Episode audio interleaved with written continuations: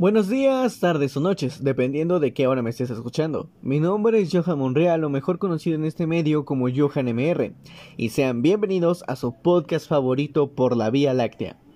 Hoy lamentablemente no nos acompaña Daiki por falta de tiempo, pero le mandamos un saludo y un fuerte abrazo y esperemos que se encuentre súper bien. Hoy traemos un tema interesante, el cual se habla muy poco y que a mi parecer se debería estar tocando más, los cuales son los sentimientos de los hombres. Y de esta manera, así empezamos el episodio de hoy. Pero antes de iniciar, quiero dejar algo en claro, y es que todos tenemos sentimientos, porque todos somos seres humanos. Llevamos los sentimientos con nosotros y todos tenemos la capacidad de reír, llorar, enojarse o sentirse triste. Pero ¿por qué a los varones les cuesta más trabajo conectar con su parte sentimental? Y es que hay que ser sinceros, hay una bomba que puede estallar en cualquier momento, es decir, Reprimimos emociones, no hablamos de cómo nos sentimos y no nos atrevemos a expresar tristeza y ni siquiera emociones consideradas positivas, como la felicidad. Por eso, hay menor cantidad de diagnósticos psiquiátricos en varones. Cuando un hombre llega a los servicios de salud es porque ya tiene padecimientos que lo desbordan, y muchos no llegan porque lamentablemente se suicidan. Es necesario hablar de ese tema y tratarlo de una vez porque no es cualquier cosa. Pero en sí, ¿Cuál es el significado de ser hombre en la actualidad? Expertos establecen que hay diversas maneras de habitar la masculinidad, que es necesario generar nuevos modelos de esta, y pensar en los varones más en el terreno de la feminidad, sin que eso sea equivalente a dejar de ser hombre. La masculinidad es una construcción social que cambia a lo largo de la historia, y que, y que es distinta en sitios a otros. Poco a poco se genera otros modelos más cercanos a lo que se considera femenino, donde se establece que llorar forma parte del humano, igual que sentir ansiedad u otros trastornos, que es normal, como ya lo dije antes, porque somos humanos y todos los llevamos con nosotros. Pero otro tema a tocar es la relación entre hombres. Es cierto que entre hombres se reprimen también las expresiones de ciertos sentimientos, sobre todo aquellos que tienen que ver con, la con lo vulnerable que te hacen ver. Creo que en términos de género hay unos sentimientos que son válidos, reconocidos, celebrados y otros que no son tan agradables a la vista del hombre. Toda estructura de género tiene un mecanismo para controlar eso. Por ejemplo, llamar intenso a las personas que expresan sus sentimientos es una buena forma de espantar a ese hombre o a esa persona para que ya no vuelva a expresar esos sentimientos o también discursos homofóbicos dichos por otros hombres, que a mí a lo parecer es repugnante que hagan esto. Decirle maricón o decirle puto a una persona por decir eh, sus sentimientos hacia otra persona realmente es una forma asquerosa de que es de espantar a alguien de que ya no vuelva a expresar sus sentimientos. Pero esto por qué pasa? Esto podemos guiarlo a la crianza del hombre. Anteriormente o muy, muy, muy atrás se veía que la crianza del hombre era que tenía que ser fuerte. Si se llegaba a pelear en la escuela y llegaba llorando a la casa, pues le tocaba una golpiza también. Esto, ¿por qué? Para los que no sepan, si llegabas llorando a la, a la, casa porque te peleaste en la escuela, te pegaban por haber perdido esa pelea y te pegaban otra vez por haberte peleado en la escuela. Y si ganabas esa pelea, te felicitaban. ¿Esto para qué? Para que supieras defenderte. Pero realmente si tú no eras una persona violenta o que no sabía defenderse, pues no te quedaba otra más que recibir este castigo. Y también iba forjando al hombre, algo que se nos ha enseñado desde muy pequeños. Lo que también se nos ha enseñado y desde muy pequeños y que también incluye un poco a las mujeres, pero que recae más con los hombres, es que es de ser fuerte, que es todo lo que has de sentir o la tristeza que sientes la tienes que sacar rápido.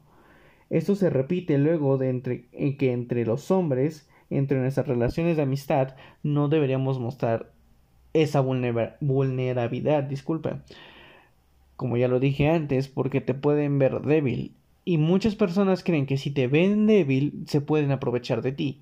En la mayoría de los casos no es, pero no falta la persona que sí está al pendiente para aprovecharse de eso. Por eso muchos hombres prefieren callarse, o llorar en silencio, llorar en su casa, donde nadie los vea y al siguiente día aparentar que todo está bien. Pero realmente nada está bien en su vida. El no saber tratar o controlar este tipo de comentarios que provocan reprimir aún más las emociones pueden llegar a ser muy graves y causando problemas en el cuerpo.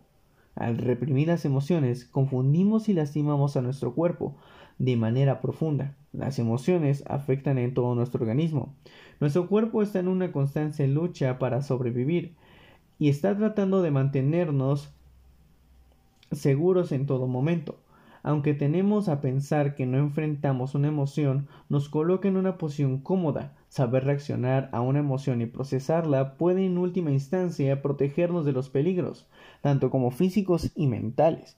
Pero hay muchas personas que no saben hacer esto, no saben cómo tratarse o cómo conllevar estas emociones.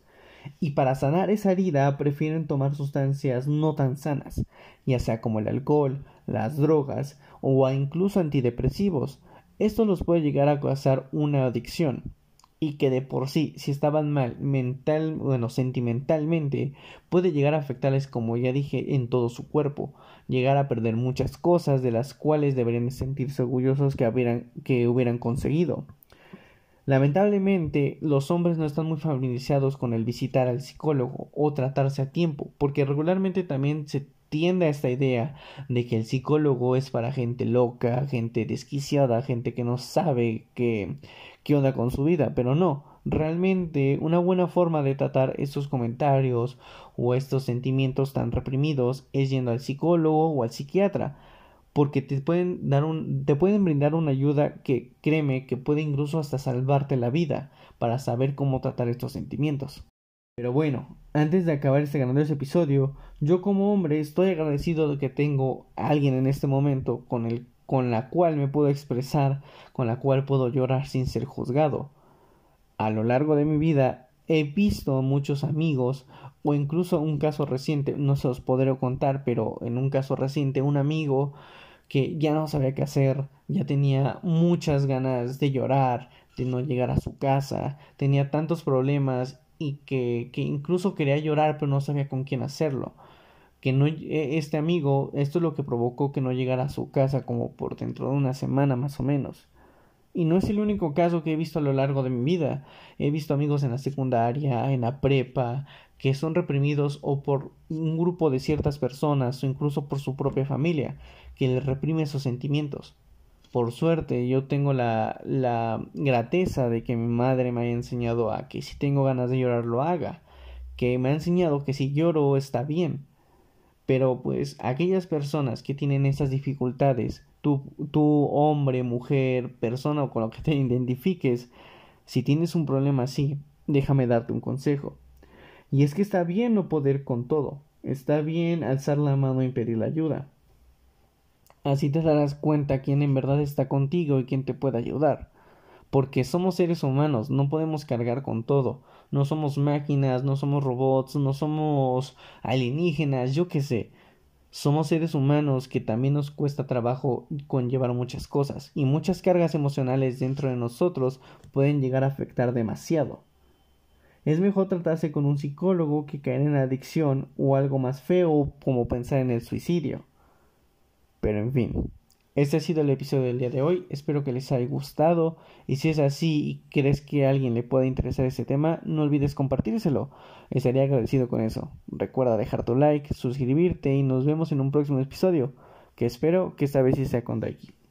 Así que yo soy Johan MR y esto ha sido por la Vía Láctea.